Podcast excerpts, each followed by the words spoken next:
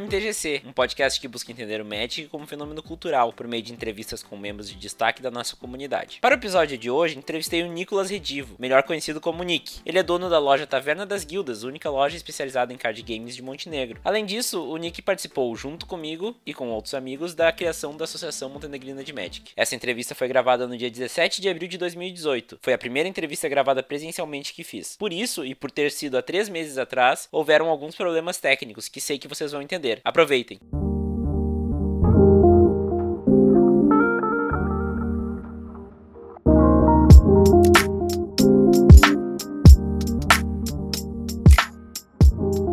E aí, Nick, bem-vindo ao MTGC. Boa, tudo bem, Vini? Uh, sim, eu queria saber de início, na real, eu já sei, mas a galera tem que saber uh, onde tu se criou, de onde tu tá falando agora, na minha frente, e qual a tua ocupação e como o Magic entrou na tua vida. Bom, Vini, eu nasci e me criei aqui em Montenegro, uh, Rio Grande do Sul. Eu comecei no Magic, né? Aqui, aqui no condomínio mesmo. Tinha uma turma muito grande de adolescentes e o pessoal na época que ainda tá jogando aqui na loja. Eles todos uh, me incentivaram bastante, sabe? O Andrei, que talvez vai voltar também agora Okay. pra jogar. Uh, eles me deram as primeiras cartas. Ah, jogavam no bloco, sabe? É. Com areia, o pessoal pisava ali. Muitas, muitas vezes os adultos não conheciam o que a gente estava fazendo, passavam por cima das, das, das cartas, pisavam em cima das minhas cartas. Mas era assim, era uma turma muito, muito unida aqui, né? Eu, no momento, eu trabalho no setor de segurança do trabalho, né? Aqui em Montenegro. E tem a loja Taverna das Guildas aqui em Montenegro também. Há mais ou menos um ano e meio. Tá, e qual foi a primeira experiência memorável que o Magic te trouxe na vida? Bah, memorável, eu acho que foi quando eu era um péssimo jogador de Magic. Eu tinha comprado decks de 30 reais que vendia na, no centro, na muleta, aquela, naquela época. E aí, na livraria. E eu desmontava eles porque eu achava eles horríveis. E aí, a minha concepção de construir deck era horrível também. E eu trocava, tipo, cartas que faziam sentido num deck pra montar um aglomerado sem sentido que perdia pra todo mundo. O que importava era ter um bicho grande, O que importava ter... era as artes, era ter um bichinho, até lembro, um bichinho que veio em caos planar, uma mana verde, 2/1, haste e é. Eu achava aquele bicho sensacional, cara. Elfo enflore... é, acho que era elfo enfurecido. Depois eu procuro e ponho ali nos cards. Muito, muito, muito forte, eu achava na época. né? Aham. Agora são cards tipo, praticamente inúteis pra mim. É bulk. É book. E Ah. aí eu lembro que um amigo meu tinha deixado de jogar, acho que foi o Miguel na época. Ele tinha deixado de jogar. Aham. E aí ele deu pra mim e pro Vicente, um amigo meu de colégio. Aham. Ah, o cara era uma caixa enorme e tinha muita coisa. Tinha deck de Kitkin completo, tinha deck de Elf completo e assim tinha até Grove of the Burn Willows lá, tinha umas coisas bem caras assim, mas eu não tinha noção na época, né? Então eu acabei perdendo a maioria dessas cartas, mas dentro dessas cartas eu montei um deck branco e vermelho de Burn com Elemental 3-1 com Haste, com Bolt, sabe? E assim, ó, não tinha ninguém que me ganhasse. Ah, tinha gente com deck de Fractious aqui pela metade e tava, tava ganhando de todo mundo esse Fractious, né? Na época o Shomano com a Pária, ah, o combo da Shomano com a Pária era impossível de tu ganhar, sabe? E eles estavam bombando, assim. E aí eu lembro que eu fiz esse deck e foi assim, ó, eu fui, fui jogar com um num bloco, já chamei o outro em casa, fui jogar com outro no bloco, ganhei, fui jogar no. Fui no campinho ali, tem aqui no condomínio, né? Jogar com outro cara que interrompi o futebol dele, ele sentou comigo aí, joguei com ele, ganhei dele. E aí assim eu fui ganhando, sabe? E aí essa foi a minha primeira experiência, assim, memorável, assim. Sim, que tu, tu lembra até hoje com todos os detalhes, Com né? todos os detalhes, cara. Eu posso listar o deck, talvez, pra ti. Depois tu me passa a lista e eu ponho no, no artigo. Pode então. crer. Como tu se define como jogador de Magic? Cara, eu me defino como uma pessoa que tá sempre querendo mudar, entendeu? Eu nunca consigo jogar com o mesmo deck por muito tempo. O Vini sabe disso, porque eu vivo trocando de deck. Tem vezes que eu jogo numa coisa mais control, entendeu? Que eu tô afim de, de incomodar mesmo, né? Porque o que o control faz é incomodar. Daí eu, Vini, eu, eu e Vini somos muito jogadores de control, a gente né? é os dois control master da cidade, eu acho. Já fez algumas, algumas partidas lendárias de, de counter, De acabar o deck, assim, é, sabe? de acabar o deck mesmo. Mas assim, eu gosto de. Eu gosto de jogar de agro também, entendeu? Eu no Modern jogo de Revolt Zoo, que é um deck que com o Sim Spirit Guide no primeiro turno ele te dá 14 de dano. um pouco controle isso aí, né? Daí, é, pois é, daí é um deck que se chega no, no quarto turno ele perde o jogo. Porque Sim, ele não, se ele não conseguiu ganhar até o quarto turno, acabou. Então eu tenho, eu sempre mudo, assim. Às vezes eu, uma- um formato que. Um, um, arquetipo que eu quase nunca jogo é o, o mid-range. Eu acho que, assim, o mid-range, pra mim, ele faz menos que o control e menos que o agro. Então, pra mim, se ele não faz nenhuma das coisas melhores, ele tem tendência a perder pra mais decks, entendeu? Mas isso é a minha Sim, opinião. sim. Eu sou apaixonado por control, não adianta, eu sempre vou tentar pôr control, entendeu? E eu sempre tento mudar. No standard eu fiz uma lista agora com a Tetsuko e 28 ratos. Tá bom. Porque eles ganham mais um, mais zero, né? Então eles têm um de defesa, Sim. todos são imbloqueáveis. E aí, cara, a lista dá muito certo. Tipo, óbvio, turno 2 rato, turno 3 rato, turno 4 rato, né? Aí se tu invocar a Tetsuko, tu ganha o jogo. Porque tu, todo mundo fica bloqueado, o cara vai tomar 20 e poucos de dano, né? Aham. Mas é um deck interessante, sabe? E é um deck que ele é agro, porque ele tem um monte Sim. de rato. Sim. Aí. E- Então, assim, eu, eu sou. Eu me defino como um jogador de Magic que tá sempre mudando. Ele não tem um formato. Tem um formato preferido, né? Um arquetipo preferido. Que é o Control, sempre vai ser o Control, mas eu gosto de inovar também, porque ser chato jogando Control sempre enjoa. É, chega a ser cansativo, né? Lembra da época do meu G-Sky, né? Que a gente. Eu Pá. cheguei a criar outro, outro deck pra não jogar com o meu G-Sky. Porque a galera. Aí eu adorava aquele teu GSK. Ah, aquele G-Sky era lindo. O GSK do Jabaiano, né? É, o do Primeiro Java. foi. Eu entrevistei, inclusive, falei pra ele que ele. Ele foi o responsável pela raiva de muita gente aqui em Montenegro. Pá, tá louco. Bom, Eu- Nick, qual é o papel do Magic na tua vida? Pá, ó, eu fiquei. Eu jogo há mais ou menos 10 anos. Eu comecei a jogar lá pro Future Sight, depois veio Loren aqui. Então, assim, no início, ele era o- uma das ferramentas que eu tinha meio que pra escapar, sabe? Jogava muito, assim, chegava do colégio e era sagrado, assim. Eu deixava de estudar pra ficar jogando, entendeu? No colégio também eu brigava com a tia da, da, da biblioteca porque ela não queria deixar a gente jogar lá e eu não queria queria jogar com as minhas cartas no chão, sabe? E então, assim, ele era um. Eu tenho um. Cara, ele praticamente 70% da minha vida, sabe? Porque uh, eu tinha muito medo de quando eu abrisse a loja, eu não ia ter tanta disposição de jogar, talvez perderia o, o gosto, né, por Magic. Mas, assim, só aumentou, entendeu? Tu tem galera todo final de semana para jogar e são vários formatos. Claro que se o dono ficar jogando sempre na loja, não vai dar bom, né? Mas eu pretendo ficar jogando na loja o máximo que eu puder e os eventos que eu puder. Então, assim, é 80 70% da minha vida.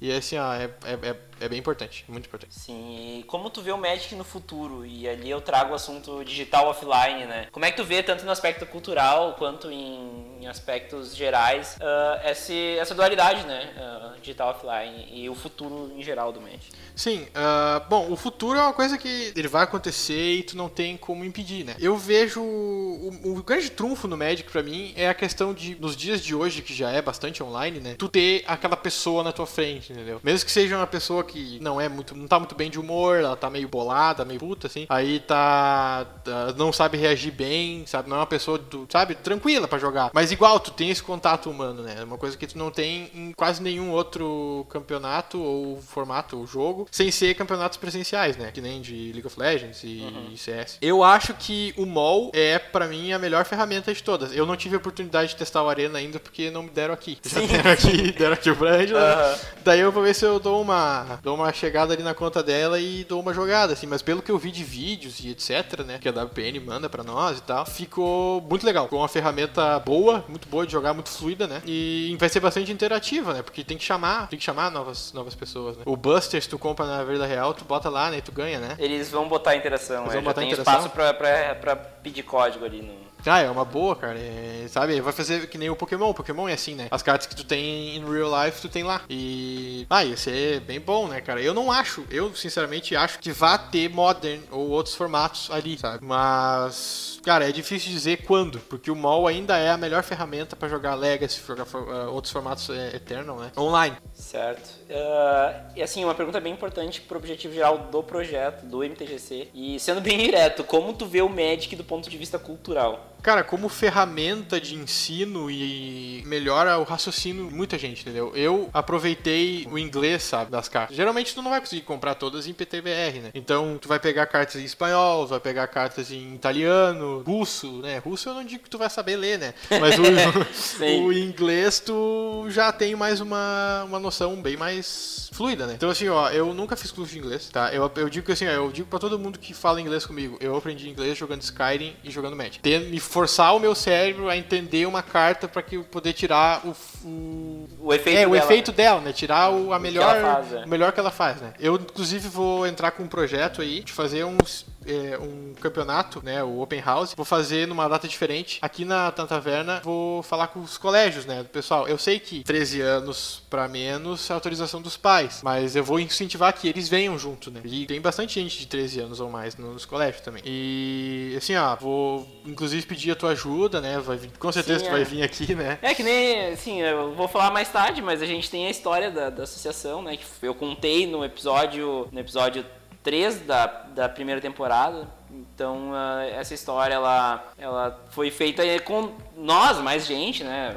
O Fel, o Bruno e o, e o Gustavo, que era a diretoria, mais um monte de gente que engajou. Mas a gente tem é, meio que o papel de, de quem faz o Magic funcionar na cidade, né? É, pois é, fomos nós que começamos isso, né? E aí, mais tu, né? Porque tu teve a iniciativa, né? Eu que fui perguntar pra ti num belo dia lá, Vini, o que, que o pessoal joga? Sim, Lembra? sim, aham. Nós jogamos Commander. Daí o Bar Commander, aí eu tinha na época um Legacy, todo capengo, era Lands, né? Não fez uma Lovisa na primeira? Eu acho que foi uma Lovisa. Cara, o primeiro Commander foi uma Lovisa Cold Dice, cara. E esse, ó, meu, cheio de guerreiro, mono-red e eu ciclava land, cara. Turno 2, o Nick meio quebrado. Aí eu tô ciclando essa land. Eu olho do outro lado de uma mesa de 8 pessoas. Ô Nick, tu vai mesmo ciclar isso aí? Vou, mas é claro que eu vou. Tu tem certeza? Tenho. Beleza. A recém voltando a jogar Commander, nunca tinha jogado, né? E eu achando que eh, três land na mão do mono-red sem draw ia ser, tipo, perfeito, assim. Aí acabei perdendo, né? Feio. É, aquele, aquele dia foi louco, né? Aquele dia foi muito massa. Ah, mas assim, a questão do, do Open House, ela é muito interessante porque tu tem, tu tem públicos de outras, outros, outros jogos, outros TCGs, né? Ah, aqui em Montenegro o Yu-Gi-Oh! Ele é, ele é forte. E como eu sempre pratiquei aqui a- o, respeito entre os outros formatos, eu não desrespeito Yu-Gi-Oh! Peço para que eles não desrespeitem Magic, entendeu? Por, muitos jogadores de Magic são de Yu-Gi-Oh! e vice-versa. Então, chamar ah, outras pessoas, amigos, etc. Ganha promo, sabe? É, é, é legal, vai ser legal. Vai ser um dia inteiro de pessoal aprendendo e ganhando promo. Faz, pa- participa até de um campeonato. Eu acho que eu vou botar alguns busters de premiação e tal, né? E, cara, é uma, é uma coisa que eu acho que todo lojista tinha que fazer, sabe? Ele, eu acho que o espaço agora, ele tá sendo mais ocupado por lojistas que eles entendem, né? A, a comunidade, vão atrás da comunidade e sempre tentam trazer pessoas novas, né? Porque é o futuro. Essas pessoas são o futuro. O pessoal não vai ficar jogando os mesmos aqui pra sempre, o resto da vida. É, a gente tem uma prova bem, bem forte com a associação e, e depois de, vai lá, tem que, três anos que a gente começou a associação, no início a gente, a gente tinha muito, dois anos ou três anos? Foi dois. Dois, Foi dois. dois. É, eu comecei a namorar a Luísa, né, porque... Mas a gente tinha 12, 12, 14 pessoas por sábado, hoje daquelas 12, 14 pessoas, tem gente que se mudou, tem gente que parou, tem gente que foi pra um lado, foi pro outro, e hoje tu tem uma- um público, acho que bem diferente, até eu É. não tô mais frequentando tanto. É, metade, né? É porque, assim, ó, eu não, tu não tem muito o que fazer, né? Eu vou lá, eu pergunto se a pessoa vai vir, eu, eu vou atrás, né? Porque a nossa comunidade aqui é pequena, tipo, é ter uma loja em 55 mil habitantes, né? Mais, né? Acho um pouco mais. 60, Montenegro. 60, 60 mil é. habitantes. Então é, é complicado, né? Não é que nem o do Black Lotus lá, que tem... Tinha uma cidade com quantos mil habitantes Essa, lá? ah, eu- ele falou de 4 mil habitantes, eu acho, eu não, Não, tenho era certeza. mais. Eu acho que era uns 20 e poucos mil habitantes. Isso, isso, E, isso. tipo, é tinha cento e poucas pessoas no campeonato, Sim, sabe? eu, eu- aquele dia, aquela hora, inclusive, eu, eu, eu- porque eu tô sempre muito junto aqui, né? Eu, eu, eu, cara, quando ele falou aquilo, eu tô evitando falar palavrão, mas na hora que ele falou aquilo, eu Caralho, não pode ser, como assim? É, porque a gente, a gente já fez vários eventos legais, assim, já trouxemos até o PV aqui Sim, pra a Montenegro. gente trouxe até o PV para Montenegro. É, e, e deu, sei lá, 30 pessoas. Se deu 30 pessoas naquela, na taverna da associação, acho que foi bastante. Porque foi. E foi suado, né? Trazer gente. Sim. O Anderson começou a jogar naquela hora. O Anderson começou a jogar ali. Eu lembro que quando eu abri a loja, o... nós tava jogando um Commander que eu nem tinha móvel, não tinha nada, não tinha coisa nenhuma na parede. Eu... O Anderson apareceu aí e jogou Commander com nós. Entendeu? Ele tinha, não sei se ele tinha montado um em casa ou pegou um meu emprestado. Daí começou, sabe? Ele foi, ele é um que começou lá e ele não parou. Aham. Esse tipo de player é difícil de achar. Bem difícil, bem difícil mesmo. Então, assim, na média dos FNMs aqui é sempre de 6 a 8 pessoas, sabe? Quase, quase nunca passa disso. Ah, eu sei, o pessoal tem coisa sexta-feira de noite, estuda sábado, trabalha sábado, né? Trabalha até de noite na sexta. Então, assim, eu não, não culpo ninguém, né? Não fico em cima, não fico triste. tem gente que tem empresa e tá quebrado. Não, pois é, pois é. Na associação a gente fazia, cara, a gente ia encaminhar um leito, eu pelo menos, né? Caminhava um leito, chegava lá, tava todo mundo animado, tinha 20 e poucas pessoas, tava todo mundo jogando Commander, tinha 3, 4 meses de Commander, sabe? Às vezes não tinha espaço na sala. E aí, ah, não sei se porque. É, muitas pessoas dali se mudaram, né? Muitas pessoas É, pararam de o- jogar. o Gustavo. espanhol, o espanhol se mudou pra O Garibaldi. Gabão se mudou pra Porto. O Gustavo O pra. Gustavo pra Pelotas. Pelotas. O. É, de 12, que era a média, 3 já estavam fora, tá já ligado? Daí fora. tu tem o Will que vendeu metade dos decks dele. É, mas tá voltando agora. Tá Já voltando. vai jogar o pré. Esse aí eu, eu incomodei. Sim. e, e tem eu que tô dando uma reduzida agora. Sim, é reduzida, mas não para, né? Entendeu? Eu sei que tu não, nunca vai parar de jogar, Não, né? não vou. Não, eu parei, eu fiquei dois anos parado. Eu já parei também, mas é, eu sempre digo que é natural do, do jogador de Magic parar e voltar. Mas é muito difícil de parar pra valer. É, parar pra valer. É, eu acho que eu não. Eu, hoje, assim, eu não conseguiria parar pra valer. Ah não, faz muito parte da minha vida.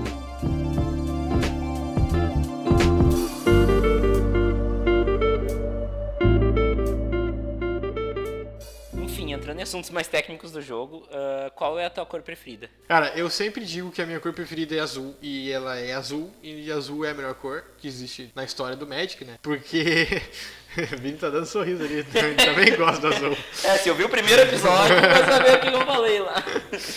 Daí, cara, azul tem as melhores cantrips, tem é, tudo resposta pra tudo, cara. Se tu nunca jogou de azul, eu vou te dar uma dica, cara. Joga de azul uma vez na tua vida, não precisa comprar o deck, pega emprestado alguém, cara. Vai ver a pessoa jogando, tu- a pessoa vai jogar com o teu deck, tu vai jogar com o deck controle contra o teu próprio deck, e tu vai ver, cara. Tu vai ter respostas se um deck for bem construído, né? Não, também não existe deck perfeito, mas Sim, sim. se ele é um controle bem construído, que nem era o Jeskai do Jabaiano, que nem meio, aquele meio B do, do Frontier, entendeu? Ou o Grixis que ganhou do, do Jeskai do Jabo, o Chris que quase perdeu pro Vini de card draw, assim. do Shota.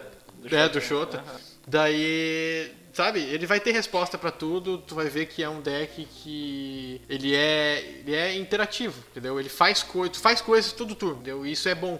Não é que nem, ah, eu jogo um bicho aqui, aí tô jogando outro bicho aqui, daí tô batendo, sabe? Sabe, óbvio, tem as habilidades das cartas nas outras cores e etc, né? Mas o azul, cara, ele é irrefutavelmente a melhor, na minha opinião. E, e com qual cor tu juntaria. Com qual cor ou quais cores tu juntaria essa- essas cores? Cara, pra cor? mim, qualquer combinação com azul é boa, menos com branco. Sim. Eu gosto do Jeskai, mas só do Jeskai. Eu não gosto muito do UW, eu, eu não gosto do Azorius. É uma, é, um, é uma cor forte, eu reconheço isso. Só que o Azorius pra mim não me chama muita atenção, porque pro, pro branco ser meio sem graça. O branco é a cor mais sem graça. Daí eu, eu juntaria, cara, com vermelho e com verde, entendeu? Porque no vermelho e no verde tu tem acesso a, não sei, Modern, Bolt e, Snap, e Snapcaster no azul e Goif no, no verde.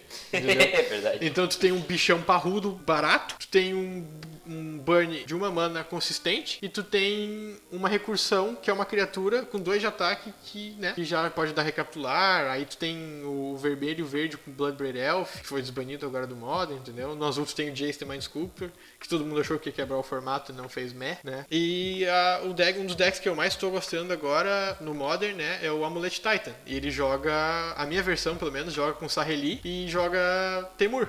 Então é uma das combinações que eu botaria, botaria Temur. Tá, e tu tem uma carta que seja a tua carta preferida? Cara, eu pensei em várias cartas pra serem minha- minhas cartas preferidas, né? Mas eu acho que eu, que eu a carta que eu mais tive, que eu sempre tive o sonho de ter, mas por infortúnios da vida eu acabei comprando e tive que vender, foi o Tarmogoyf, sabe? Eu sempre quis ter o Tarmogoyf e, cara, eu achava assim, ele absurdo. Imagina, por duas manas tu tem um bicho parrudo enorme e, cara, é, antes do Fatal Pusher era difícil de matar. É. Às vezes nem o raio que ia matar, matava, né? E Então, daí tem toda aquela treta de estar no cemitério State já. Based Actions, caralho. Entendeu? Aí o Goif era uma carta que eu sempre quis ter. E eu tive a oportunidade de ter por poucos meses, mas eu tive. E. Cara, era bom turno 2 Goif. Turno 1 um, Inquisition, turno 2 Goif.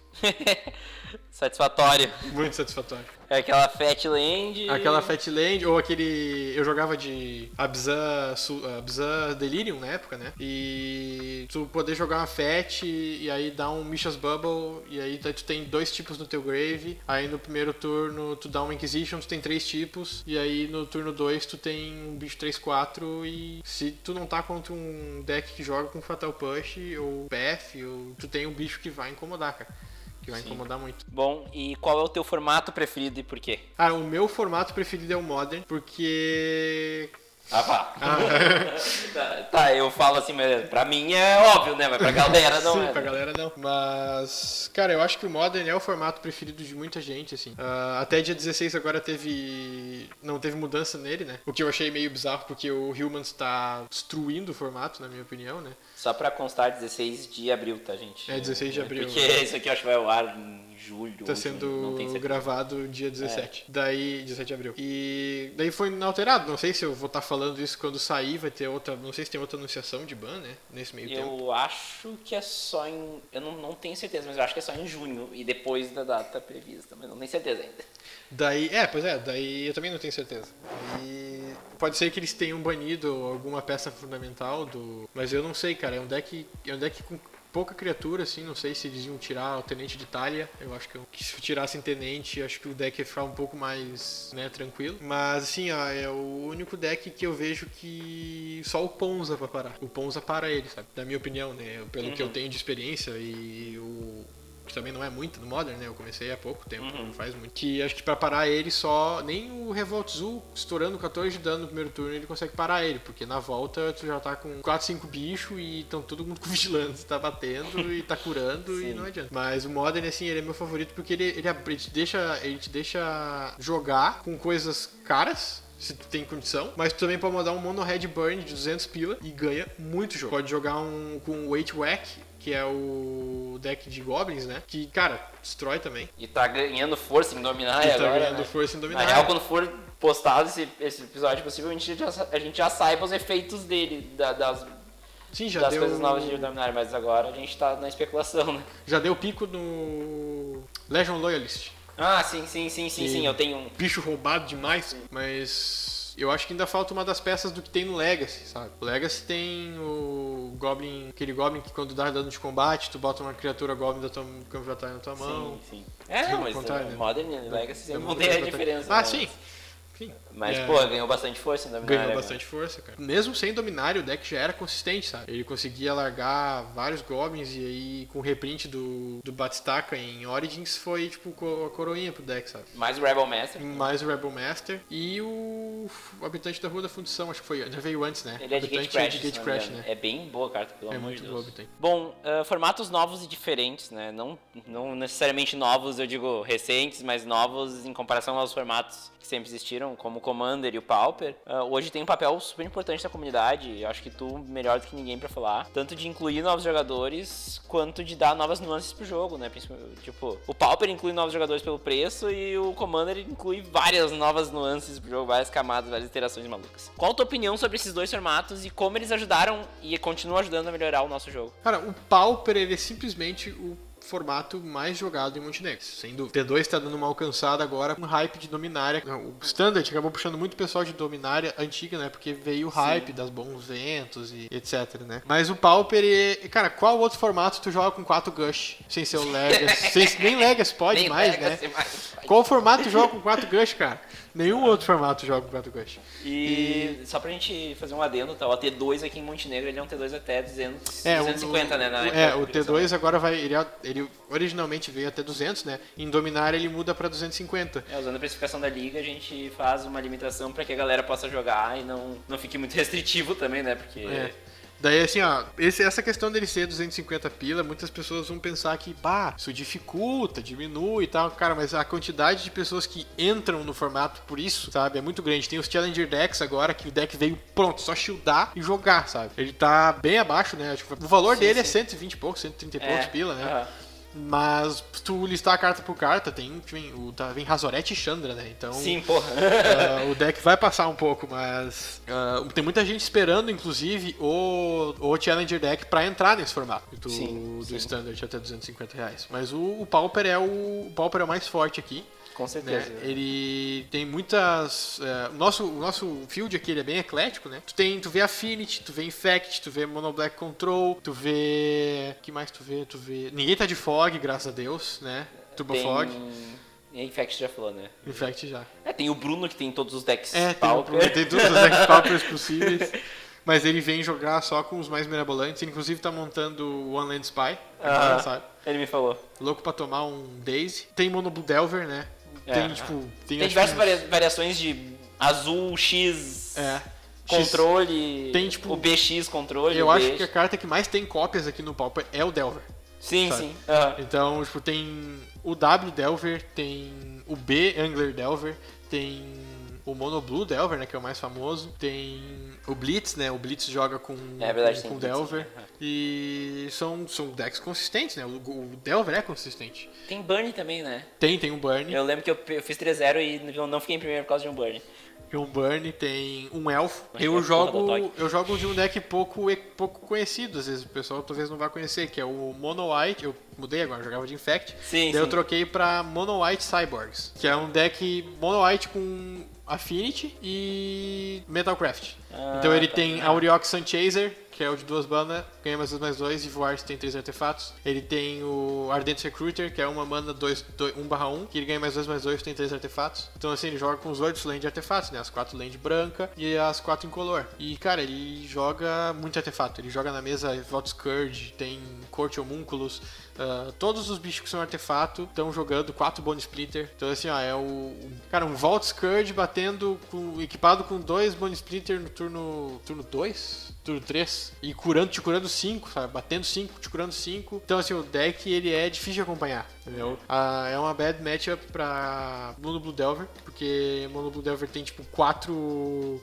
Vapor Snag no main, tá ligado? Daqui, né? Então, tipo, eu vou largar meus bichinhos e ele vai levantar pra mão meus bichinhos e vai lá com o Spell Stutter. Daí eu só tenho que olhar pra ele, o cara comprando 5 cartas por turno e eu comprando uma só, né? Essa questão de ser mono, mono white complica um pouco, Sim, mas é um sim. deck bem explosivo. É, tu perde o, o draw do, do Togcast e tal, né? Ah, pois é, também. Mas enfim. Ah, qual o teu comando preferido e por quê? Cara, Commander, eu tenho. Eu já tive vários Commanders, né? Eu comecei com a Lovisa, que era uma. que era um xodó meu, era muito bom, eu gostava muito dela, assim. E, e depois eu acho que eu fui. Eu fui pra jogar de. Ah, do que, que eu joguei mesmo? Depois? Commander? Tu mudou tanto que eu não vou eu lembrar. mudei né? Sim, tanto, cara, eu muito. mudei muito. Eu, Eu joguei lembro- de Múzio. Ah, Depois é, eu de fiz Múzio. Múzio. O Múzio foi o que eu mais fiquei tempo, assim. Eu tinha o deck do Múzio quase completo, assim. Faltava só os artefatos, tipo, caros, assim, candelabra, essas coisas tipo, roubado demais, sabe? Aquelas coisas que nós não, tu não ia comprar de que, que eu qualquer não ia jeito. comprar de qualquer jeito.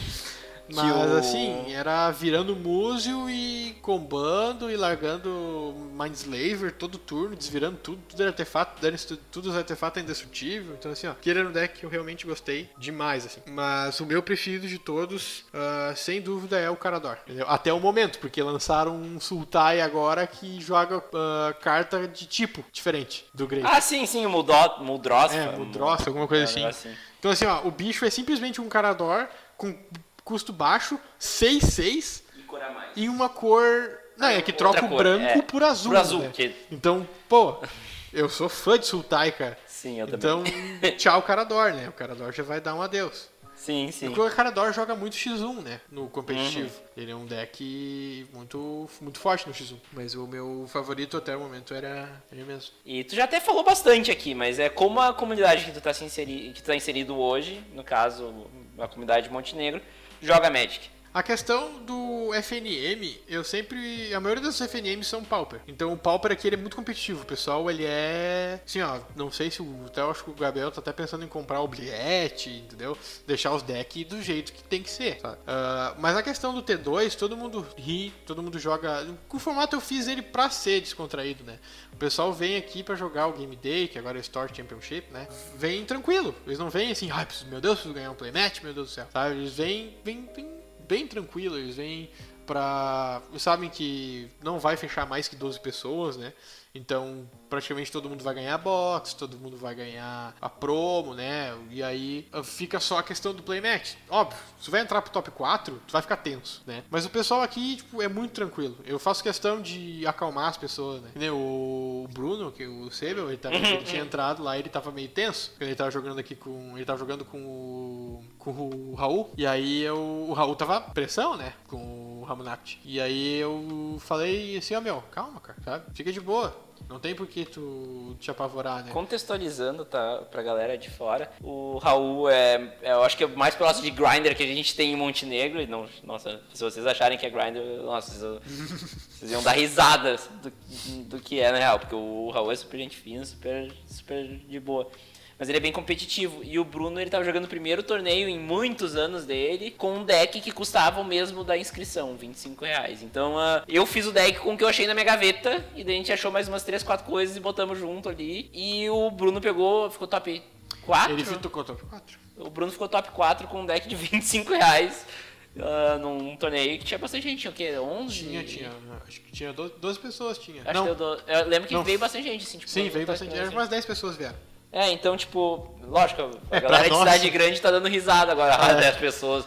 Mas pra nós é um É, um pra torneio. vocês entenderem, né? Que pra mim 10 pessoas eu tô dando pulo de alegria, sabe? É, inclusive essa, essa visão né, é diferente, né? Da galera que tá acostumada com eventos de 20 pessoas ser fraco. Bom, qual dos eventos recorrentes do Magic que tu mais gosta? Cara, eu sem dúvida é o pré-release, né, cara? O pré-release, ele é. Por mim, tinha, que- todo final de semana tinha que ser pré-release. Porque é o que mais chama a pessoa, sabe? Eu aqui, numa loja que geralmente dá 6, 8 pessoas por final de semana, eu consigo fechar, sabe? Às vezes 16 pessoas, fácil, assim, sabe? E fechar 16 pessoas com um campeonato que o valor é mais, mais elevado, né? Ele já é mais, já é mais complicado. Já fica mais complicado. Mas aí que vai, aí que vai, né? Provavelmente vocês estão vendo aí na loja de vocês, que é maior, não sei aonde, né? O mundo inteiro tá ouvindo, né? O Brasil inteiro tá ouvindo. Daí vocês, vocês pensam, lá, ah, o cara posta, o dono da loja, o lojista vai lá, posta no Facebook os eventos, tu vai lá, tu olha, tu te interessa, tu vem, entendeu? Eu faço a mesma coisa, eu posto, só que eu vou lá, convido as pessoas, falo no privado do WhatsApp pra elas, como se nós estivéssemos numa vila, assim, porque todo mundo se conhece e eu,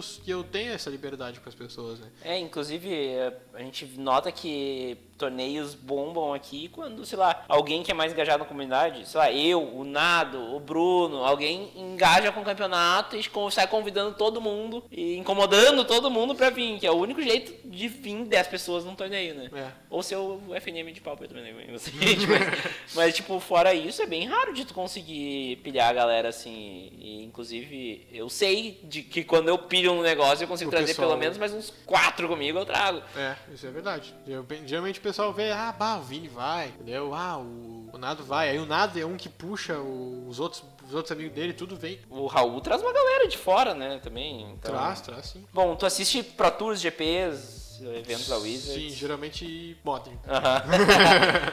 tá, e essa parte é a parte pra gente dar risada. Qual o momento in-game mais engraçado que tu te recorda? Deu, tá jogando. É, bem. tu jogando, né? Foi numa.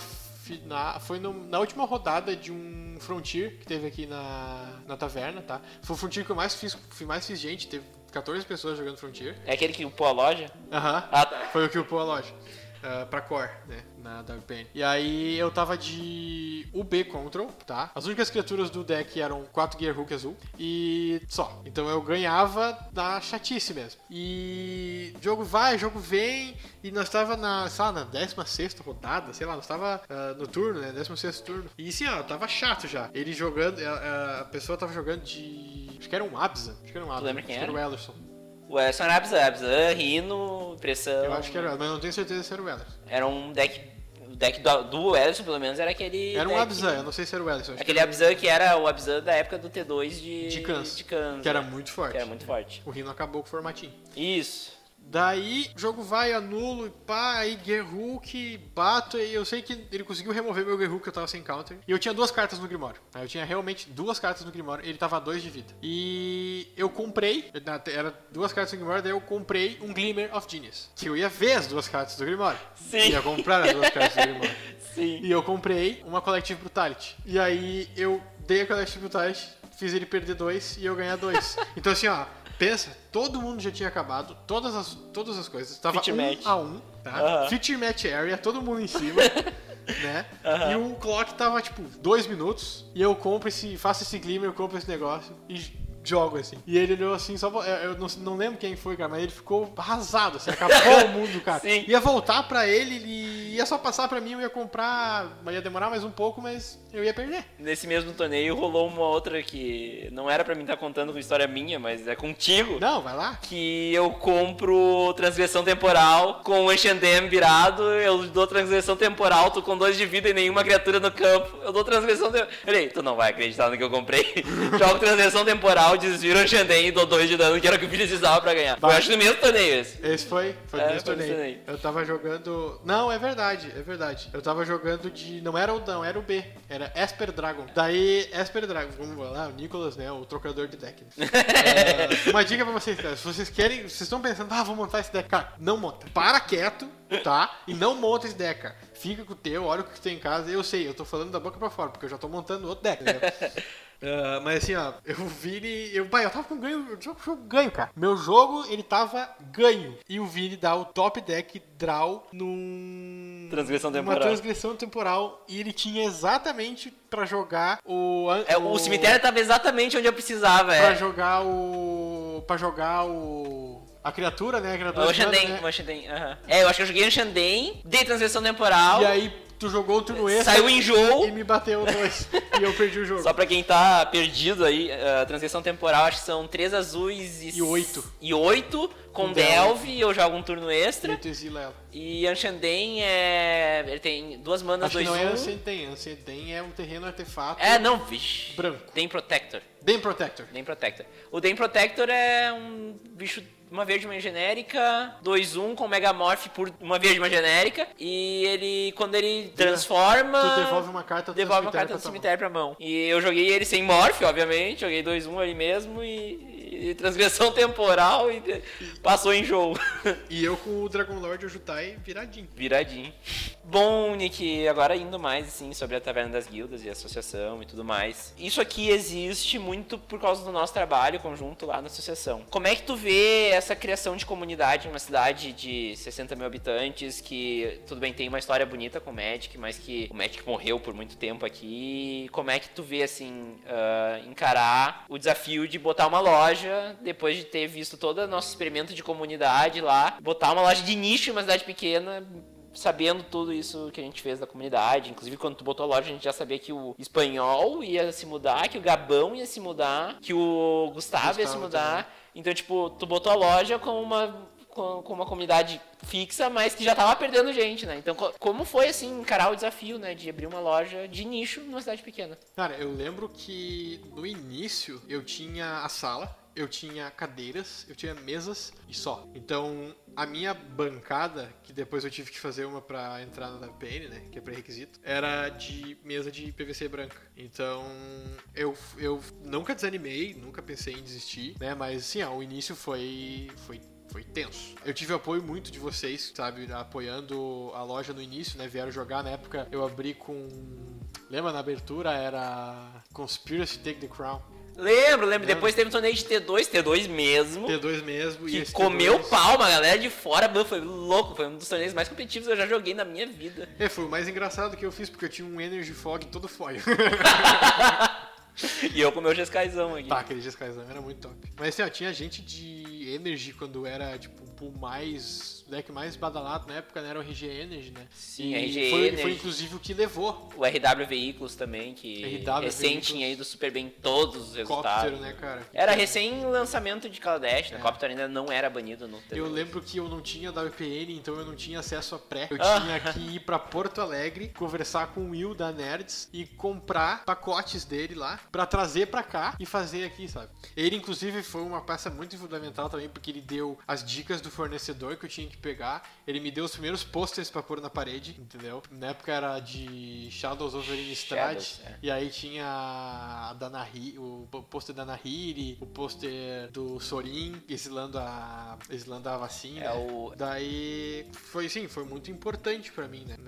De início, assim. Mas depois que eu consegui dar PN, daí depois começou a vir os materiais promocionais, começou a melhorar, entendeu? Começou a vir mais gente, mais gente começou a, a, a vir frequentar a loja, né? né? Muita parte dos pessoais novos que vêm aqui é porque vêm as artes, né? Vêm que é bem feito e tem uma impressão, né, cara? Porque a primeira impressão é tudo. Mas assim, era batalha para deixar sempre tudo em dia. Eh, depois que eu comecei a lidar com fornecedores, aí o bagulho começou a ficar mais punk ainda. Porque é fornecedor que não entrega na data, uh, diz que vai chegar num dia, e aí eu espero até, tipo, uma hora antes do pré, aí não chega as coisas do pré, eu tenho cancelar o pré. Esse dia aí eu cheguei aqui e bati de cara na grade, deu, opa, alguma coisa errada. Eu abri o grupo do WhatsApp. É, galera, não vai rolar o pré, deu. Putz. Tá, tá louco. é, aquele dia foi tenso. o de rivais foi tenso pra caramba, cara. É, o de rivais nem aconteceu. O de rivais nem aconteceu, foi o de Ixalan. É, o de Ixalan que foi. Cara, eu, se eu soubesse que isso não teria chego, eu teria, teria dado um Óbvio. jeito, né? Que nem eu vou dar agora em Dominária. Mas, Sim. mas assim, ó, tu tem que lidar com esses empecilhos, com essas coisas, assim, mas tu não pode desanimar. Se tu tem vontade de abrir uma loja e tu tem medo, cara, primeiro faz o que a gente fez, sabe? Faz uma associação, sabe? É, é não, não, tu só vai é de graça, cara. Tu só vai gastar o teu tempo. E tu vai juntar. Tu vai juntar uma turma, né? Se tiver essa tal turma, né? E aí tu vai ver, cara. Se essa turma tem uma consistência legal, tu vai lá, tu vai abrir a loja. É aquela coisa, na real, nem precisa ter uma, um grupo formado, a associação, como. De, novo, quem tá interessado em gestão de comunidade de média e tal, volta lá no episódio, é 7 minutos de episódio o outro, ou da associação. Uh, dá, uma, dá uma escutada lá, porque é o episódio 3 da primeira temporada, e lá eu, eu expliquei bem direitinho, assim, tu não precisa ter um grupo já formado. Aqui em Montenegro eu identifiquei pelo menos uns cinco grupos isolados que a gente juntou. Então, poxa, sabe, tu não precisa ter um grupo hoje. Vai atrás e mostra as pessoas. A gente comprou book para fazer deck pra galera. E fez deck pra dar, pra vender por 5 pila. Quando o book. É, que a gente gastou com book também, então a gente tinha que repor a grana. Mas a gente fez deck pra dar, deck pra chamar gente. E foi. E foi assim que a gente conseguiu. Teve várias pessoas que foram na, em um encontro da associação, compraram um deck e não voltaram. Várias pessoas. Mas mesmo assim, fez a comunidade existir, né? Sim. A questão do de ter uma de ter uma loja assim, é que assim, eu sempre sempre quando eu era mais jovem e eu jogava Magic, as lojas que tinham elas nunca eram especializadas, entendeu? É a loja aqui em Montenegro, eu sou fui a primeira loja a ter da RPN, fazer campeonatos mais seguidos assim, sancionados pela Wizards, né? Até porque nós tinha livraria antes, né? É, nós tinha tipo livraria. A livraria fazia campeonatos, né? Tu teve a livraria do Globo lá no início, depois teve a Intelectual, Intelectual, e a Nobel também vendeu. A Intelectual voltou a vendendo há pouco tempo, mas daí foi todo. Teve a Goblin Games, que era um. Era um a Kobold na Chapa também, que é mais antiga ainda do cabelo. Uhum. Daí, assim, ó, querendo ou não, tu é um gurizão, no meu caso, né? Um gurizão com um Jace The Mind Sculptor na mão. E ele jogava T2 na época. E eu não sabia o valor dele. E eu não jogava mais de azul, tinha parado, como eu disse, né? Eu trocava deck, carta porrada por nada. E muita gente passou a perna em, minha, em carta minha, sabe? E aí eu, depois que eu tive a consciência do valor e etc, assim, eu pensei, cara, quando eu tiver uma loja, eu não vou fazer isso. Eu quero, os inici... eu quero que os iniciantes venham, eu quero que eles se sintam em casa. Eu, inclusive, a WPN dá o Dex pra nós, né? Os Welcome Decks. Ela tá, inclusive, forçando bastante agora, né? Ela tá enfatizando bastante essa, esse porém aí. É aquela coisa, né? Vício, tu tem que dar a primeira provinha. É, tu dá a primeira pedrinha e o resto o cara compra. Mas igual, tipo, os formatos que a gente tem aqui na loja são todos bem acessíveis, né? Ninguém joga Modern aqui, além de poucas pessoas esporádicas que vão para outros lugares jogar, né? Aqui o pessoal é como se fosse uma família, cara. Tipo, é todo mundo conhecido, ninguém tem birra com ninguém.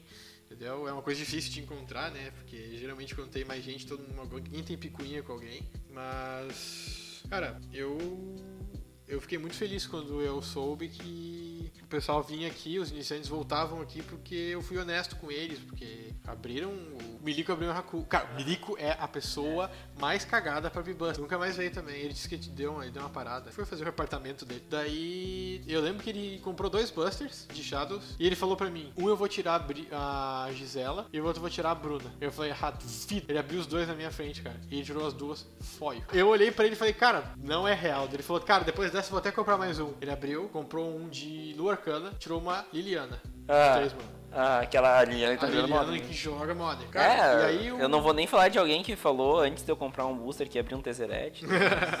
é, essa história é muito engraçada, acho que depois a gente conta ela. Depois a gente conta. E daí eu lembro que foi o Paulinho que tava jogando Conspiracy. E como todos, acho que a maioria de vocês sabem, tem uma carta chamada Kaia, né? Que é o Planeswalker. E ela tem a carta 260 e poucos lá. É a Kaia com arte alterada foil. É uma- ela- um número maior do que a quantidade de cartas, É, né? O número extra dela, o número extra da coleção é ela foil alterada. E cara, é uma carta muito rara de vir. E ele tirou aqui na loja. E eu lembro que eu tinha um Cóptero foil e ele queria o meu Cóptero foil porque eu tava jogando T2. E eu não sabia o valor dela, eu achava que era uma Kaia normal foil. E a Kaia normal foil tava na época no mesmo valor do Cóptero foil. E eu troquei. Quando eu entrei na SCG pra ver que aquela arte era diferente, eu chamei ele na loja, eu destroquei, entendeu? Depois ele trocou comigo de volta, mas por um deck inteiro no Frontier, que do, de valor exatamente igual a coisa, né? E eu vendi pra ele a, o Copter. E no fim ainda acabou vendendo o cóptero pra ele, justamente porque É. tu foi honesto e. Entendeu? Daí, cara, imagina, eu aconteceu isso comigo com o Jace. entendeu? Só que a pessoa não foi lá e destrocou comigo. Eu fui lá e trocou por, sei lá, acho que foi um. E olha, e olha que eu acho que eu peguei um monte de carta ruim. E eu ainda queria pegar um Demonic Tutor e a pessoa olhou pra mim e falou: Não, Demonic Tutor eu não tô passando. E eu aceitei. Sim. Entendeu? Porque pra mim Demonic Tutor, Demonic Tutor não, era Vampiric Tutor, não. Não, era aquele de 4 mana, o Diabolic. Diabolic? O não. Diabolic é de décima, cara. Não, acho que o Diabolic é, é o de O duas Dia- manas, não? Não, o Demonic é o de duas manas. De Demonic. O Diabolic é o de quatro. Eu olhei pro Diabolic de décima edição ali e olhei, pá, meu, tava jogando de preto na época. Queria, queria, queria isso aqui. Ele falou, cara, esse aqui eu não tô passando. E eu com um Jace na trade, cara. Não, fora que tinha gente que, ah, deixa eu ver teu deck, e teu deck voltava sem três, quatro Ah, cartas. Isso era É, básico. Nós ia jogar na tour, na, na casa do One Brother aí, aqui no condomínio, e quando eu vi, olhei embaixo da, da mesa, tinha um cara com um bolinho de carta embaixo do pé. É. Tá ligado? Acontecia bastante mesmo. Mas enfim, ah, de forma geral, conta pra galera aí como é que é a experiência de ser lojista. Resumido e geral, assim, Sim. sem, sem muito detalhe. Bom, cara, ser lojista, não vou dizer que é difícil, sabe? Ele requer responsabilidades, como qualquer outra loja, ah, administração, como qualquer outra loja que lida com finanças, etc, né? Mas eu creio, eu nunca tive essa experiência de ter uma loja com grande quantidade de players e tendo que, organizar uma grande quantidade de players, né?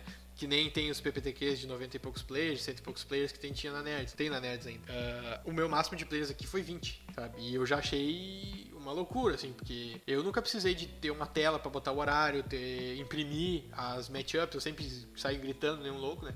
Sim, sim. Rodadas! E aí sai falando, né? Porque é uma. É um lugar, é um lugar menor, é um lugar pequeno. Se vocês forem ver lá na, na página do Face, vocês vão ver que é um lugar. É aconchegante, né? É bonito, mas é pequeno. E cabe seis pessoas dentro.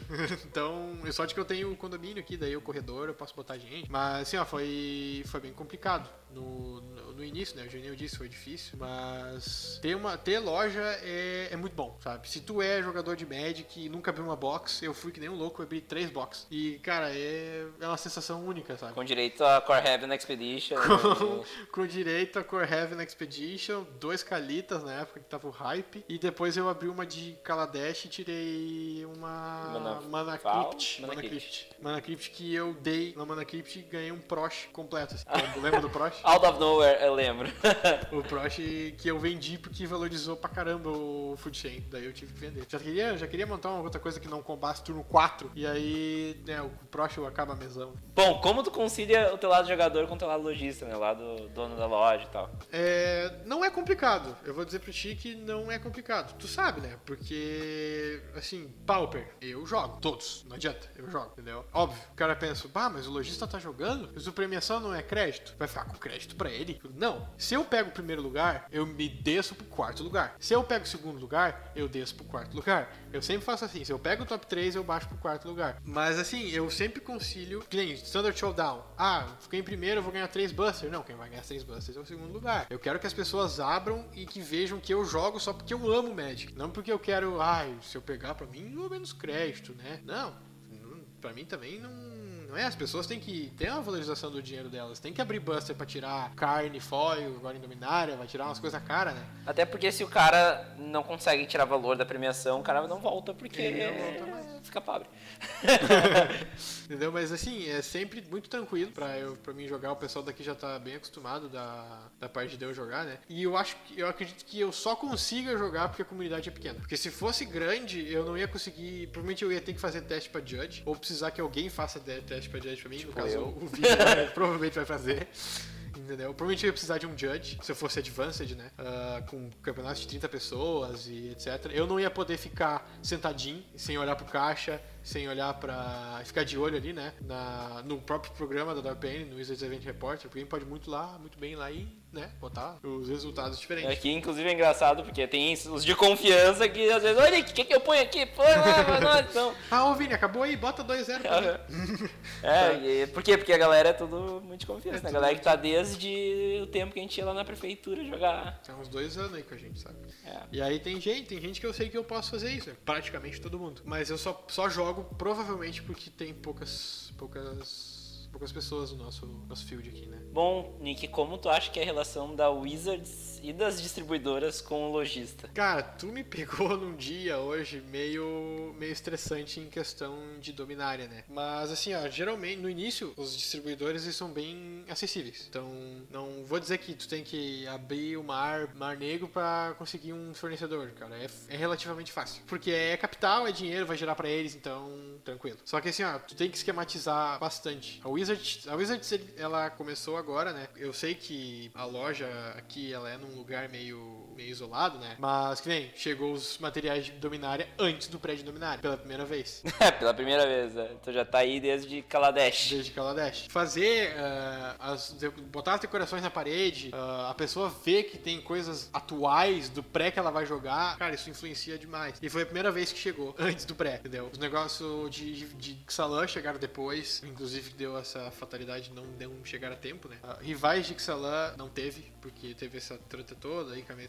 distribuidora, etc. Não vou entrar em detalhes, porque não acho que não é pertinente. As coisas de Hour of Devastation chegaram pela metade, porque eu não fiz pré de. Eu não tinha WPN em Amonkhet, então eu fui ter WPN em Hour of Devastation. Então chegou as coisas pra eu pôr no expositor, que era pra ter chego em Amonkhet. Então eu tive que en- enjambrar os dois Nicobolas em pé ali na numa bancadinha que eu tenho, sabe? Então a gente vai se virando. Agora normalizou, tá? Os posters todos chegam na hora, agora tá tudo muito melhor, né? Porque ah, a questão de da Wizards cortar as promo do FNM também Nossa, isso foi, foi. fatal pra mim. Nós recém tava começando a engrenar os FNM, bombando pra caralho, e daí. Ah, não vai ter mais. Pá, foi horrível. Que, que- nós tivemos o quê? Uns três meses. Teve o Ether Hub, Teve teve, a Ether Hub, cara, o Push o Push. fechou foi 10 a pessoas em todas as sextas-feiras, cara. E foi o mês que eu mais me quebrei de dinheiro na minha vida e não pude vir em nenhum. Tá, assim, ó, teve até Modern, cara. Sim, eu Em lembro. Montenegro, sabe? Foi o primeiro Modern em Montenegro e fechou, tipo, 10 pessoas, 8 pessoas. Então, assim, se todos os promos fossem pushes, ia ser uma maravilha push, nível de push, sabe? Tá vindo Opt, né? Agora veio Cast Down, perfeito. Um baita removal, né? Veio Opt e veio a. A Ci- a brother a- da. Cisai, não. Da Cisai lá. É, a, a, a descendente da Essa, é- essa A até. A. Essa eu até achei legal pela questão dos iniciantes, né? Eles vão ver, ah, criatura, pá, brilha. Criatura né? lendária. Lendária, brilha, né? Tem o Brown agora, né? É, um, ótimo exemplo de como criatura lendária brilha o olho, né? Eu tenho um Commander hoje da Braids Adepta da Conjuração, porque foi a primeira lendária que eu abri na minha vida, então... aí um, um belo exemplo de como criatura lendária... Pois tem- é, é, pois é. Daí a gente. a- a- essas, essas cartas, elas. Elas impactam, né? As pessoas. Se elas veem que elas vão pagar 20 reais de inscrição, um exemplo, né? Num campeonato onde tem push, 5 pushes, e ainda tem crédito, cara, ela com certeza vai vir. Sabe? Teve gente que veio de fora pra vir jogar. Todos de real veio de fora pra jogar. Teve gente que fechou playset de, de, de Fatal Push, sabe? Então, isso foi muito legal. E aí, depois que o Fatal Push veio aos tokens, e aí, cara, eu fiquei acho que um mês, eu fiquei uns dois, três meses fazendo, tipo, um campeonato de FNM por mês, assim. Então, várias vezes eu falava, ó, galera, não vai ter, não, tem, não fechou Sim, não tinha gente, né? Porque tu tem que sair de casa uma sexta-feira. Eu, por exemplo, sexta-feira que eu venho jogar, eu não vejo minha namorada, que eu não vejo desde segunda. Tá? É uma escolha bem complicada, né? Então, vai, pra ganhar um token não vale a pena. E é um opt, porra, daí já é um... Opt já é show. Sabe, ah, até uma Xana, vai lá, ganhar a Xana se sai lá, é legal pra caralho. O Wither Hub foi legal pra caralho. Eu, É, eu tenho é vários. Wither Hub, inclusive, eh, promo, porque eu joguei todos, né? Mas enfim, isso são as cagadas da Wizards que refletem. É, mas daí ela, ela, ela tomou umas rédeas agora muito boas, né? Eles voltaram pra Dominária, Dominária tá forte pra caramba, Dominária tá muito tranquilo, né? Eles diminuíram bastante o power level depois do, do T2 que foi Cans of Tarkir, porque Cans of Tarkir veio Fat e o Esper Dragons na época era 3000, né? Era um deck de Modern, valor Modern no T2. Então, eles falaram que depois disso eles não iam fazer uh, cartas com power level tão grande assim, mas in, inclusive a gente tem Scarab God por 120 e poucos pila, né? Baixou agora, eu acho, mas Razorette, quando o Mono Red era top, né? E, é, né? E aquela coisa, né? Dominária, agora tá vindo esse aroma forte de Ravnica também, né? Uhum. São, os, são os planos queridos da galera. E, uhum. Inclusive a galera que jogava nas antigas, parou de jogar, vai ver assim, bah, Dominária e Ravnica, porra. A galera que nunca jogou, que não jogava naquela época, vai olhar Ravnica vai achar do caralho, porque todo mundo acha Ravnica do caralho. Ravnica é muito massa. Então, pô, isso, isso que é legal, sabe? Eles passaram muito tempo ali também. Muitos mundos novos que até empolgavam, mas não é a mesma coisa que tu voltar pra uma dominária depois de 10 anos.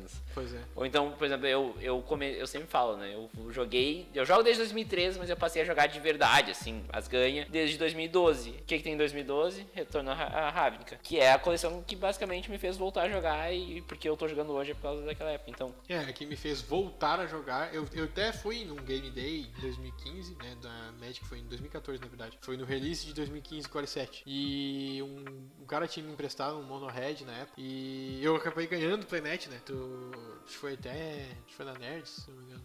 Salão de jogos lá atrás, naquele antigo lá. A, a Jambinho, a que era Jam, Jambô isso, ainda. Exatamente.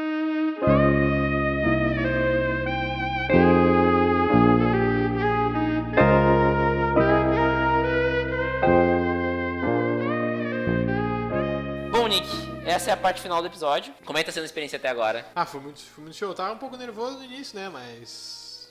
Melhorou agora já. Por fim, uh, o que, que tu tem consumido de mídia, tanto Magic quanto fora do Magic, que tu acha uma legal, legal recomendar pra galera aí? Como todo bom brasileiro, né? Eu nunca consegue trabalhar em uma coisa só. Tu tem que te virar nos 30, né? Então, com o pouco tempo que eu tenho, eu assisto os Paupers da Black Lotus direto, assim, que é, eles jogam muito, né? Joga muito Pauper e ele joga com os decks tipo Zubera, que eu acho muito massa e etc. Eu vejo, comecei agora a ser mais assíduo a podcasts por tua causa. Sim. E, e o Professor, né, cara? O Professor é demais, não adianta. Conheci ele lá no GP. Bah, meu, que loucura. Eu queria ir nesse GP, cara. Eu Te mando uma fotinho. Eu gosto muito do The Booster Box Game, que é o que é, acho que é o que mais me chama a atenção, né? Óbvio, eu vejo como aqui no Brasil não tem muito dessa produção de decks, né? De tu sentar numa mesa onde tem uma GoPro ali e aí tu tá jogando Modern num FNM casual aqui na taverna e óbvio, não tem como gravar aqui. Lá nos Estados Unidos já é uma coisa que os caras gravam um monte, né?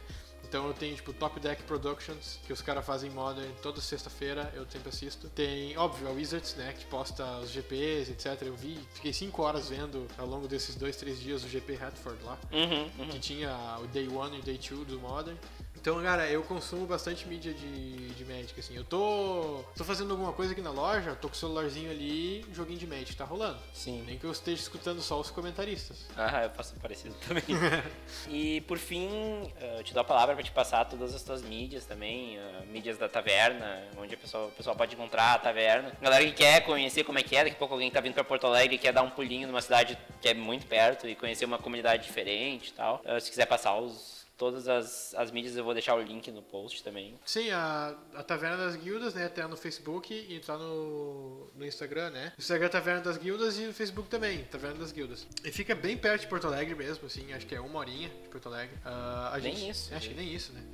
A gente faz todos os campeonatos que as grandes também fazem, entendeu? Toda sexta-feira tem FNM com promo, todas, todo sábado tem Standard Showdown com promo, tem domingos que eu com promo e com Buster, né, de Showdown. Tem domingos que eu abro para campeonatos de Yu-Gi-Oh e etc, mas também abro espaço pro pessoal vir jogar um Commander, vir jogar, né, outros outros formatos mais for fun ou de repente fazer um draft, né? Então assim, eu convido vocês, se tiverem interesse, estão na região aí, quiserem vir, uh, eu vou estar aqui esperando vocês. Eu trabalho de segunda a quinta, das duas e meia até as seis e meia. E sexta-feira, das duas e meia até as 22. Sábado também, das 14 horas às mais ou menos umas 20 horas, às 18 horas da, da noite eu, eu fecho. Encerro, geralmente. E aquela Mas eu- coisa, né, Nick? Se entrar no- na página e mandar uma mensagem, Ah, já, é, já- já resolve o problema. Com certeza, também. qualquer dúvida pode entrar lá, pode dar mensagem, eu respondo deveras rápido. É, o convite é bem válido aí pra galera de Porto Alegre região e a galera que tá viajando pra Porto Alegre, porque assim, além de conhecer uma cidade diferente que tu possivelmente nunca ia conhecer, Montenegro é uma cidade bem interessante. né? E que tu pode conhecer uma comunidade totalmente diferente, uma vibe completamente diferente no, no Magic, né? Então, É. também fica a recomendação do MTGC, né? Vocês podem vir me conhecer também.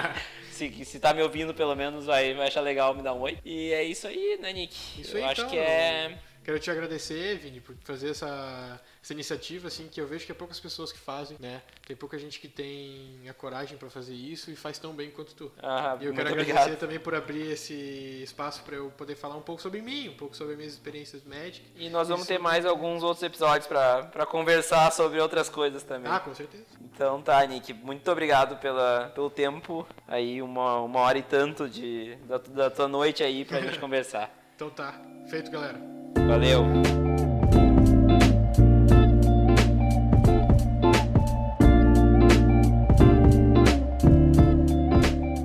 Fala galera, agora eu tô passando aí pra fazer uma coisa que não é usual, tô passando aí pra alguns avisos. Avisos importantes, então, pra começar, agora o MTGC também está presente no Spotify. Então agora acabaram as desculpas pra não ouvir, acabaram as desculpas pra não mostrar pro teu amigo. É fácil, é só procurar no, no Spotify pro MTGC que tu já acha ali na aba de podcasts. Muito fácil e todo mundo tem Spotify, Spotify é de graça, então aproveita. Além disso, eu queria comentar de uma rede social focada para jogadores de Magic the Gathering que tá, tá sendo lançada aí, que é a Cards Realm. É, cardsrealm.com ah, e daí vocês podem fazer o login direto pelo Facebook, ele bem fácil e, e já tem acesso à- à rede social, lá onde pode postar artigos, inclusive o pessoal da Cards Realm postou um artigo sobre os podcasts que eu vou deixar na descrição aí, bem legal para vocês verem. E por fim, eu queria deixar avisado que esse programa aqui, por mais que tenha sido com o dono da loja, ele não é um programa patrocinado, ele é um programa que eu fiz de coração com o Nick, que é meu amigo, e, e para mostrar para vocês um pouco como é a realidade do lojista do interior. Além disso, eu vou fazer algum com outros lojistas também, lojistas que tiverem interesse em conversar com a gente também, é só entrar em contato. É isso aí, valeu.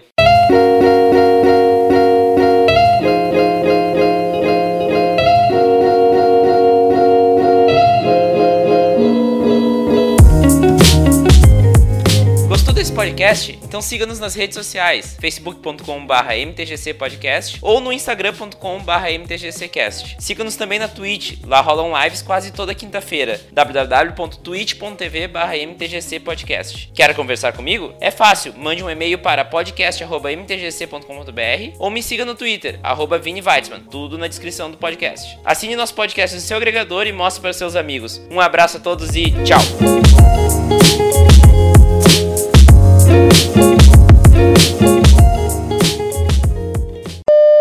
Cara, nós tava uns dois meses antes do Vini fazer o Caos Draft que ele ia fazer. É, eu fiz um Chaos Draft com 24 boosters de 24 edições diferentes. É, e uma delas era Scars of Scars Mirrodin. of Mirrodin. Famosa por ter meu amado Planeswalker Tesseract, o Agente of Bolas, que é muito foda, né? Eu acho ele muito massa. Aí, a loja que o Vini comprou mandou enganado um Buster a mais De. Mirrodin sitiada, né?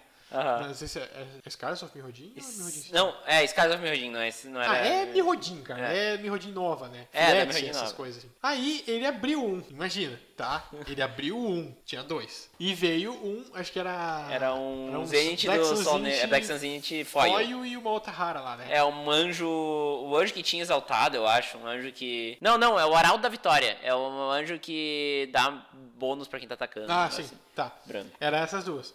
E aí, há dois meses atrás, eu tinha dito, cara, eu vou jogar esse draft aí. E eu vou abrir no Scars of Mirrodin um Tesseract. Eu vou abrir esse Tesseract. E aí, bah, todo mundo, ah, jura que tu vai abrir o Tesseract? Pô, é um Buster em 24 e tu não vai escolher primeiro e não sei o quê. E aí, beleza, chegou no dia, todo mundo sentadinho. O Vini, óbvio, que escolheu os Busters dele, né? Porque ele que Eu paguei fazer. tudo. Ele pegou os Busters dele que ele queria e Eu acho que eu ficou... peguei Retorno Ravnica, Cans of Tarkir E o dos fracos, e né? Caos Planar. Caos planar. E aí, eu muito bem belo, meu faceiro, girei um dadinho pra ver quem começava a escolher. Quem foi que tirou 20? Eu tirei 20. E eu fui reto. Eu fui reto em Scars of Rodin. E aí, beleza, todo mundo pegou, pegou, pegou o Fel, né? O Fel O queria. Fel também. queria também, é.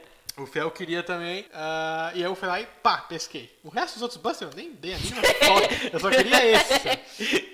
E aí eu, cara, eu nunca vou esquecer quando eu abri aquela coisa e eu fui passando, passando, passando, passando. E eu olhei pro Vini e falei assim, Vini, eu falei que eu ia tirar. E todo mundo, quê? Como assim? Cara, foi pior. Acho que foi mais raro do que tirar uma Expedition. Eu acho que é mais, porque, tipo, tinha que acertar o booster e eu ainda tive que abrir o booster errado. Aham. Foi antes eu comprar o booster, tá louco? Foi Ah, aquele foi- prediction foi, assim. Foi muito, tipo, 0,0001%. É, Foi mandinar completo. E aí eu draftei ele, óbvio. E ganhei com sopa quente 5-5 batendo. em mim.